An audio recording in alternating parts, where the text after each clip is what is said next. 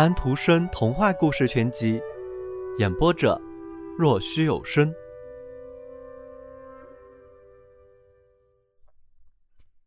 第五页，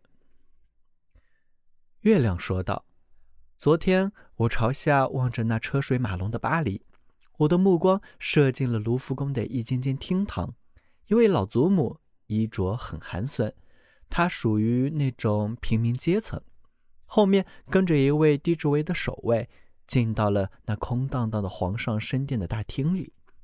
他想着，而且必定要看看这间大殿。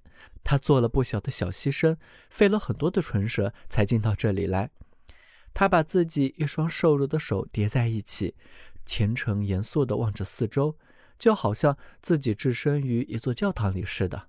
他说道：“就是这儿。”他走进了王座，那里挂着富丽堂皇、金光闪闪的绒幔。他说道：“那儿，那儿。”他跪了下去，用嘴吻着紫色的地毯。我觉得他流下泪了。已经不是这块绒幔了。守卫说着，嘴上露出一线微笑。妇人说道：“可是，就是这儿。”看去就是这个样子。守卫回答道：“这个样子，他也不是这个样子。窗子被打碎了，门被扭掉了，地板上还有血。可是你会说，我的孙子是在法兰西王座上死去的。死去了。”老妇人重复了一遍。我觉得他们没有再多讲了，而且很快他们也离开了大厅。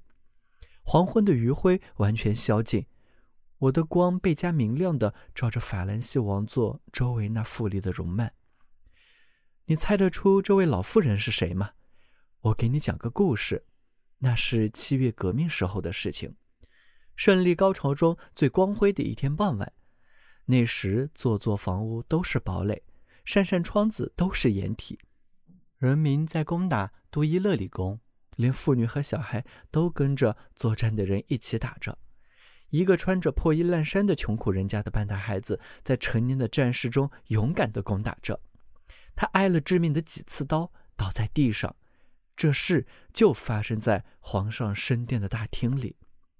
人们把这血淋淋的孩子抬到法兰西的王座上，用绒幔包裹着他的伤口，血涌出，流到国王的紫地毯上。